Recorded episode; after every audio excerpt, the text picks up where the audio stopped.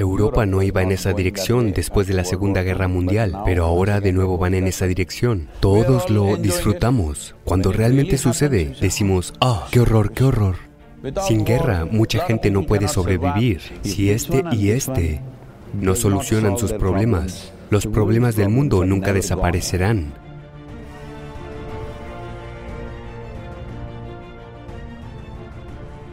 Lo que considero, tal vez incluso simbólicamente, como un mensaje simbólico, es que uno de los más fértiles, tal vez el suelo más fértil de la Tierra, está en un país que ahora está en guerra, en Ucrania. Entonces, ¿qué podemos decir al respecto?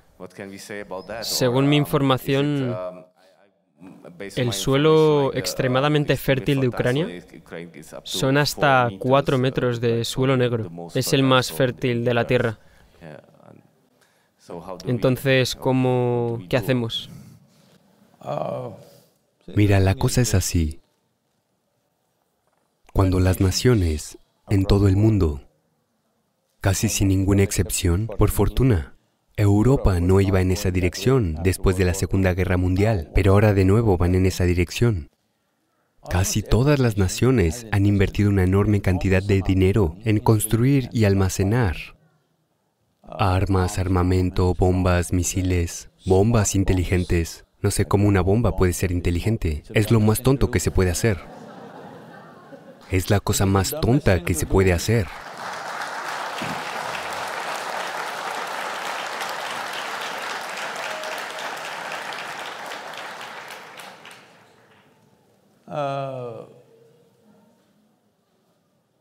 Mira, al menos si empiezo una pelea contigo con una espada o un palo o algo, hay un crudo placer animalesco en eso. Mil personas están sentadas aquí, simplemente lanzas una bomba, todos mueren. No sé qué hay de inteligente en eso. No puedo comprender esto. Pero hablan de bombas inteligentes. ¿Dónde dicen que desde tres kilómetros en el cielo pueden dejar caer la bomba en tu casa a través de la ventana? Están muy orgullosos de esto. Y esto no es solo una nación, en todo el mundo, ¿de acuerdo? Entonces, todos nosotros como personas estábamos pensando que todas estas bombas se almacenan por entretenimiento, por exhibición, o que son una obra de arte. ¿Qué pensabas? Un día se usarán. ¿Sí o no? Tienen que usarse en algún lugar. La pregunta es sobre quién. La pregunta no es si se usarán o no. La pregunta es solo en dónde y sobre quién, ¿no es así? Entonces, cuando las están acumulando, a todos nos parece bien. En todas las películas, no hay ninguna que no tenga una bomba o al menos una cara destrozada. Todos lo disfrutamos. Cuando realmente sucede decimos, ah, qué horror, qué horror. La vida no funciona así. Por eso te hablo del suelo. Te lamentarás después del desastre o serás esa generación que le dará la vuelta al desastre. Esta es toda la lección que tenemos, porque este es nuestro tiempo en el planeta. Nuestra vida es lo que hacemos de ella, ¿no es así? Sí. Entonces, las guerras son casi inevitables porque las economías se construyen sobre la guerra. Sin guerras, mucha gente no puede sobrevivir. La mayor industria del planeta son las armas y armamentos. ¿Cómo no vas a usarlos? Si yo fabrico pistolas y balas y te las vendo y tú no disparas ni una sola bala, me decepcionas. ¿Hola? Esto sucedió, yo estaba en el Foro Económico Mundial. En ese momento estaba en curso esta guerra de Sudán, ya sabes, una guerra terrible. Murieron más de 260 mil personas, de las cuales el 50% eran niños menores de 6 años. ¿Puedes superar eso? 130 mil niños mueren en una sola guerra. Así que... En ese momento, algunas, ya sabes, estrellas de cine y otras personas van allí y cargan un, ya sabes, un niño africano es siempre un trofeo.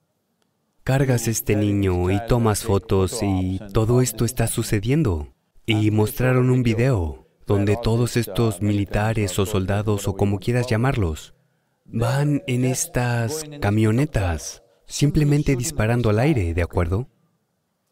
Dije, mira, estos tipos, si tengo una pelea contigo, como mínimo tengo que dispararte. Si le disparo al cielo, eso significa que tengo abundante suministro de balas, ¿no es así? Abundante suministro. De otra manera no estaría disparándoles a las nubes. Si estoy luchando en una guerra, cuando disparo quiero que alguien muera, ¿sí o no?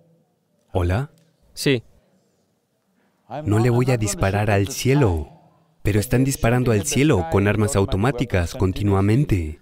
Dije, mira, alguien les está suministrando bastante, ¿de acuerdo? Si no, nadie dispararía al cielo. Dije, hay 62 fábricas en el mundo que producen ese calibre de bala. Te daré las direcciones. ¿Irás y las cerrarás? No. Irás a la zona de guerra y alzarás un niño y crearás un drama. Todo lo que necesitas hacer es, si les quitas las balas, una vez que se les agoten, tal vez se den de hachazos entre ellos. Pero no puedes matar a tantos a hachazos, al menos. Si no puedes transformar al ser humano, al menos debes descolmillarlo, ¿no es así? ¿Hola? ¿Descolmillar? Sí. Descolmillar significa que les quitas los dientes, por lo menos. Si es posible la transformación, fantástico. Si eso no es posible, al menos deberías reducir su empoderamiento, ¿no es así? Entonces, no tenemos ninguna intención de detener la guerra, seamos claros al respecto. Cuando nos sucede a nosotros o cuando sucede cerca de nosotros, lloramos. Cuando ocurre en otro lugar, es un drama. Esta actitud inhumana hacia la guerra y hacia la matanza y hacia el sufrimiento que padecen otras personas, debemos salir de eso. Porque la mayoría de las cosas malas han ocurrido, no necesariamente por malas intenciones, simplemente por apatía. Pasas por la vida durmiendo. ¿Es dormir un crimen? ¿Hola? ¿Es dormir un crimen? ¿Hola? No, dormir es algo bueno. Pero si pasas por la vida durmiendo, tu vida es un desastre. Eso es lo que le está sucediendo al mundo, tanto en términos de suelo como, como de guerra. Esto es lo que sucede, dormimos todo el tiempo. Después de la Segunda Guerra Mundial formamos la Liga de las Naciones, creamos las Naciones Unidas. La idea era que nunca más ocurrieran tales guerras, ¿verdad? No solo en Europa, en todo el mundo nunca más sucederá. Pero, desde entonces, ¿cuántas guerras? En realidad, si te fijas, no ha habido ni un solo día de descanso en este planeta después de la Segunda Guerra Mundial, sin al menos una batalla sucediendo en alguna parte. Así que tenemos problemas. Tenemos problemas económicos, tenemos problemas de propiedad, tenemos problemas, ¿de acuerdo? Esta es la idea de crear las Naciones Unidas, que luchemos con nuestras palabras y resolvamos nuestros problemas. No estamos en esa tierra utópica en la que no tenemos ningún problema, tenemos problemas. Tenemos problemas de verdad, ¿no es así? Dos grupos de personas creen que es de esta manera o de esa manera así, pero esta es la idea de crear una plataforma que resuelva problemas. ¿Qué ha pasado?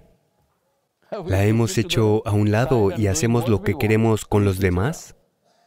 Así que el siglo XXI, cuando comenzó, todo el mundo dijo, este es el siglo XXI, esta es la era de la información, de la tecnología, de esto, de aquello, no más guerras. Dime, ¿cuántas guerras en el siglo XXI? ¿Cuántas naciones han sido destruidas en el siglo XXI? Muchas. Demasiadas, demasiadas para 22 años, ¿no es así? Entonces, ¿cómo nos despertamos?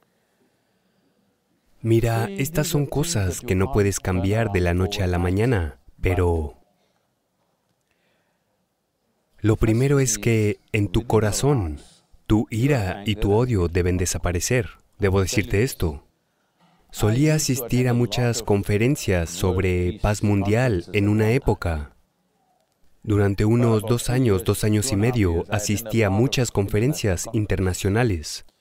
Luego me di cuenta de que para un montón de gente, esto de saltar de una conferencia a otra es una profesión por sí misma. Se ganan la vida con ello. Soy el único idiota sentado allí pensando que estamos trabajando por la paz mundial.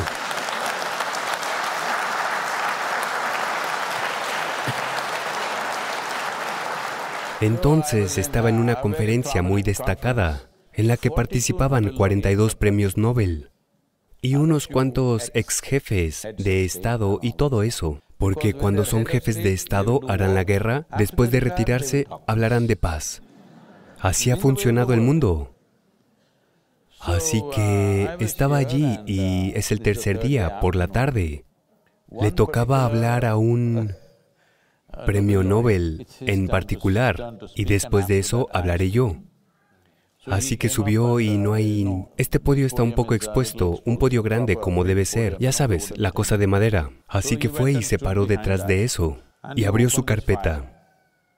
Miró hacia abajo, nunca más levantó la cabeza. Leyó 42 páginas. Y yo estaba sentado en la primera fila tratando de captar cada palabra. Observo cada página. Pasó 42 páginas. Luego miro a mi alrededor, la sala está absolutamente en paz. Porque todo el mundo, excepto los de seguridad y algunos empleados que estaban de pie, todos se han quedado dormidos. Entonces pensé, esto es la paz mundial, seguro.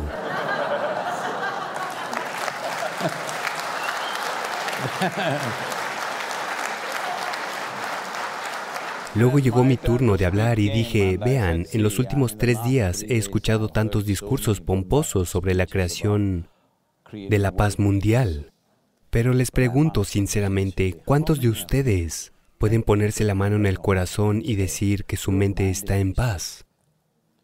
Porque si tu mente no está en paz, si no puedes hacer que tu mente esté en paz, hacer que el maldito mundo esté en paz es imposible. Porque lo que ves en el mundo es una manifestación mayor de lo que ocurre en las mentes humanas, ¿no es así? Si no hay seres humanos en este planeta, el mundo está en paz, ¿no es así?